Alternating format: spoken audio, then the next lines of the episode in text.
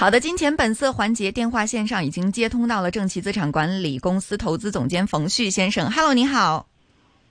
Hello，主持人好，李好。嗯，Hello，你好，冯旭。那其实首先我想来问一下冯旭，就是关于本周的一个恒指的走势。嗯，其实本周影响大势一个最关键的因素，上周五的时候我们有嘉宾说到了，就是外围，特别是特朗普的心情，影响了很大的一个情况。那您觉得现在，呃，港股来说，总体而言，情绪指数如何呢？呃，我觉得目前港股指数还是情绪比较缓和的。其实特朗普上周，呃，无论是对于 TikTok 还是对于微信的一个在美呃的一个限制吧，其实是我觉得还是比较利好于这个港股的一些呃新闻。因为呃，特朗普在上周又啊，在本周也说了，就是如果一些中概股，无论是 IPO 还是已经上市的，如果不遵循美国的会计准则，可能会在二零。二一年，也就是明年年底之前要全部的退出美国市场，那这样的话很可能就回归到呃这个香港市场或者是 A 股的科创板。其实是对于港股市场的一个核心标的的一个回归是起到了很大的一个作用。而据我观测而言，目前其实恒指市场本周的表现还是比较不错的，但是。量能方面，还有一个整个的一个南向资金流入以及外围资金流入，还是一个很大的问题。这也是我们的恒指为什么只是走出了一个牛抬头的一个态势，但是好像缺乏上涨的动力。我相信随着下半年，包括明年，更多的中概股的一个回归，会越来越吸引啊这个南向的资金，包括这个呃国际上的资金的流入，进一步推升我们恒指前进。嗯，好，那这是其实说到了一个恒指走势方面的一个情况哈。那本周你觉得在板块方面有没有一些板块让你感到眼前一亮的，或者说之前可能这些板块并没有一个很好的表现，但是在本周来说的话，其实港股当中它已经有一定的赚钱效应存在了呢？是的，呃，本周其实呃基本是这三天吧，周三、周四周五的时候是走。是有一些板块，比如说像大消费的板块，那么比如说今天涨势比较好的，像我们日常消费的一些板块，像餐饮啊，像这个呃服饰，特别是体育用品的服饰，他们的走势还是非常的良好的，而且在。在这个疫情期间所受到的影响，基本是通过呃上整个上半年的一个回补，包括最近财报的一个数数据的一个出具，是达到了一个呃呃弥补上半年损失的这么一个情况。特别是像餐饮的龙头啊，我们的国内的海底捞这个火锅，真的是在呃二季度的财报，包括整个上半年的一个财报来看的话，其实它的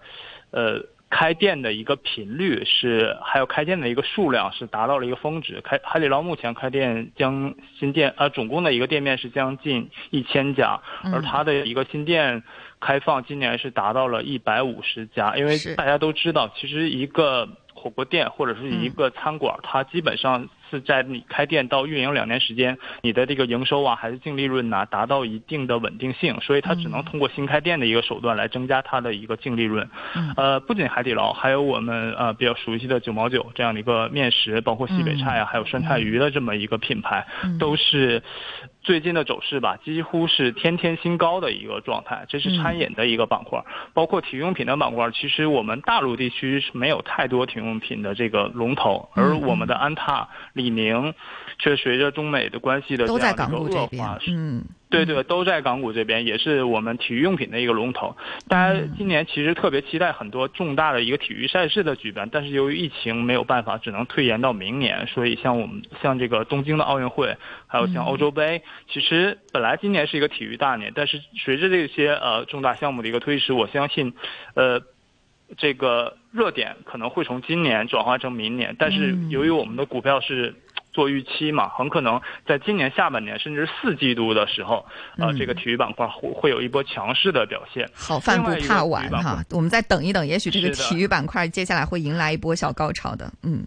是的，是的，而且还有一个原因就是由于受到疫情的影响，大家在家里憋了两三个月时间。啊，这两三个月可能大家都在想，哎，究竟是工作重要哈，赚钱重要，还是我自己的身体健康重要，还是我对抗疾病的这种抗抗抗免疫能力重要？嗯，所以很多我相信，随着疫情的这个解放，无论是内陆地区还是香港地区吧，大家对于自身的体呃体能还有这个这个身体健康的一个关心，可能会更加的重视。所以，呃，体育板块还有。包括整个的一个大健康板块吧，可能更受到投资者朋友们的重视。嗯嗯啊，的确是啊。不过你说到的这个餐饮，我在这里也想来呃多追问一句。其实餐饮方面，我们现在看到的海底捞是今年它确实走势非常的好，而且已经呃达到了一个新高。但是海底捞你从技术上看，它基本上是一个十字星的走势，长上影那么长，下影线也是那么长。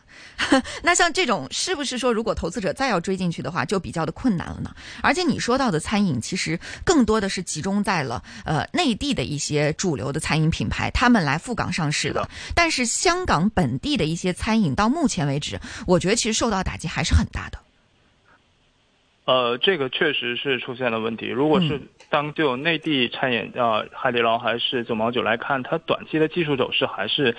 确实这两天的这个。资金在高位，呃，是有一个博弈的情况一个产生。嗯，毕竟很多的股票，如果是接连创新高之后，资金其实对于有一些消息其实是进入寒蝉的。无论像我们之前爆炒过的什么抗疫概念呐，还有一些医药股啊，还有像那些已经上天的一些互联网的电商的一些啊个股，其实。我觉得这么高的位置的话，其实可能只适合于短线来炒作。如果是中长线，甚至是价值投资者的话，这些其实是可以忽略的。毕竟已经炒了好几波了，而且资金目前对于是无论是个股还是整个行业，还是整个疫情方面的一些消息，他们的。这种敏感度是非常的高，这一点不仅是通过呃我们港股，其实 A 股也是一样，还有这个呃美股市场一样是这样的一个走势。比如说之前呃本周前三天纳斯达克是连跌了三天啊，是后来当然补了回来，只不过我觉得通过这样一个小的迹象，可以反映出资金在高位，它对于这种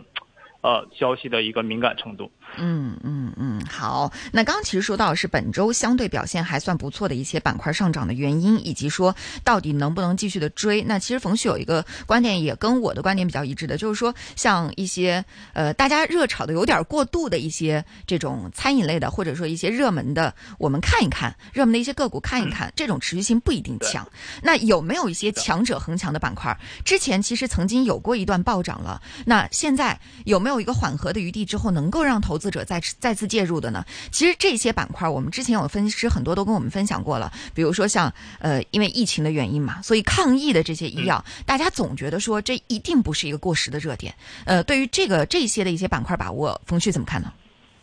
呃，好的，抗疫的板块，我当然是我个人的见解，我觉得抗疫的板块其实也是属于炒过头的一些板块。呃，据我所了解，无论是呃港股还是我们的呃还是美股，其实。很多的这个公司，呃，它研制出来的疫苗已经到达了第三阶段。那基本第三阶段就属于马上要面临市场啊这个市场化的一个阶段了。特别是俄罗斯最近宣布，已经它不要做第三阶段的实验了，直接就推向市场，在明年。所以这样一个消息的爆出，其实就使得这些疫苗股啊，现在出现了一个比较大的一个分歧，就是每天可能暴涨暴跌，好像都是他们。有的时候你在啊。有有时候在这个涨幅前列，有时候在跌幅前列，就反正哪儿都能看到它的影子，每天都会出现在我们这个排行榜当中。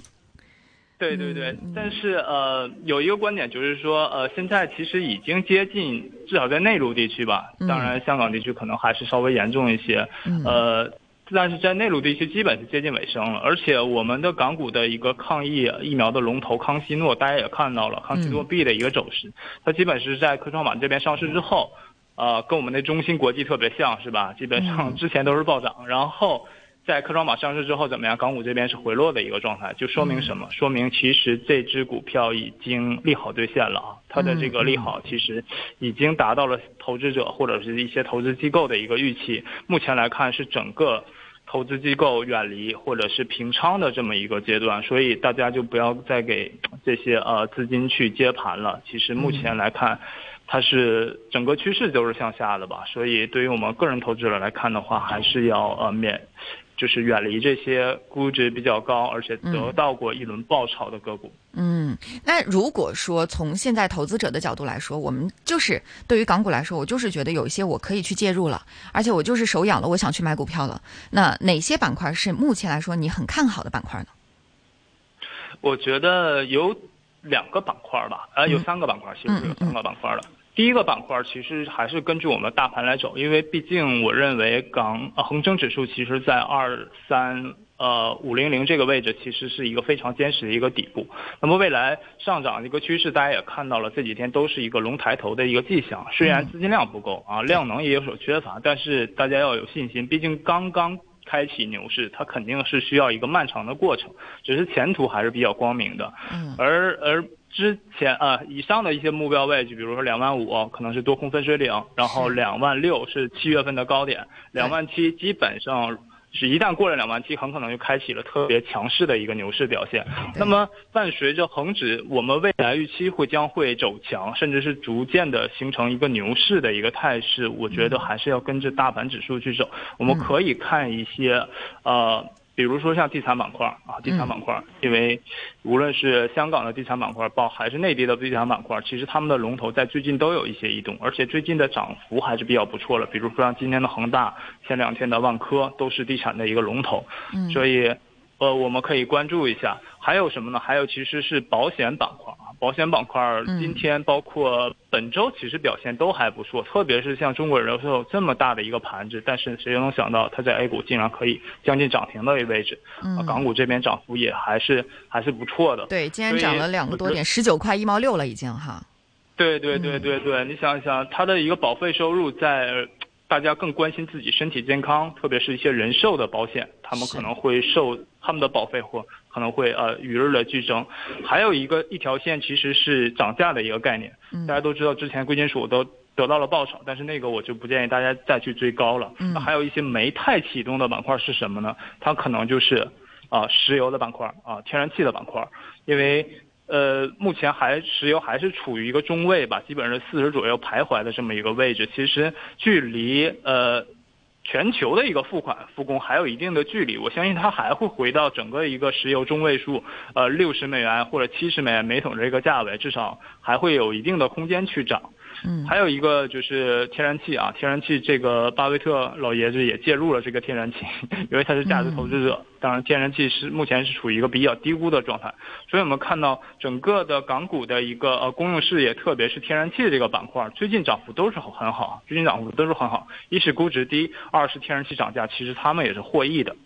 嗯，那第三个我看好的板块，其实就是呃跟旅游相关的一些板块。那有哪些呢？基本有呃酒店，然后还有航空，还有我们最新的一个消息就是澳门和珠海基本是在本周三之后就可以形成跟团游和个人游了，旅游业务基本开通了。那澳门的一个博彩股其实也属于旅游板块的一支一支，所以以旅游板块这一条服务线路来看的话，还是有很多机会的。嗯，好，地产、保险，包括呃，巴菲特老爷子看上的天然气，还有像旅游相关的这些产业链，包括了酒店、航空等等的这些旅行社的一些情况，那这些都是目前冯旭所重点去关注的哈。好，时间关系，那我们今天的讨论暂告一段落，再次感谢冯旭先生给我们带来的关于港股方面的回顾，我们也期待您有更多新鲜的观点在我们一线金融网当中出现，谢谢，拜拜。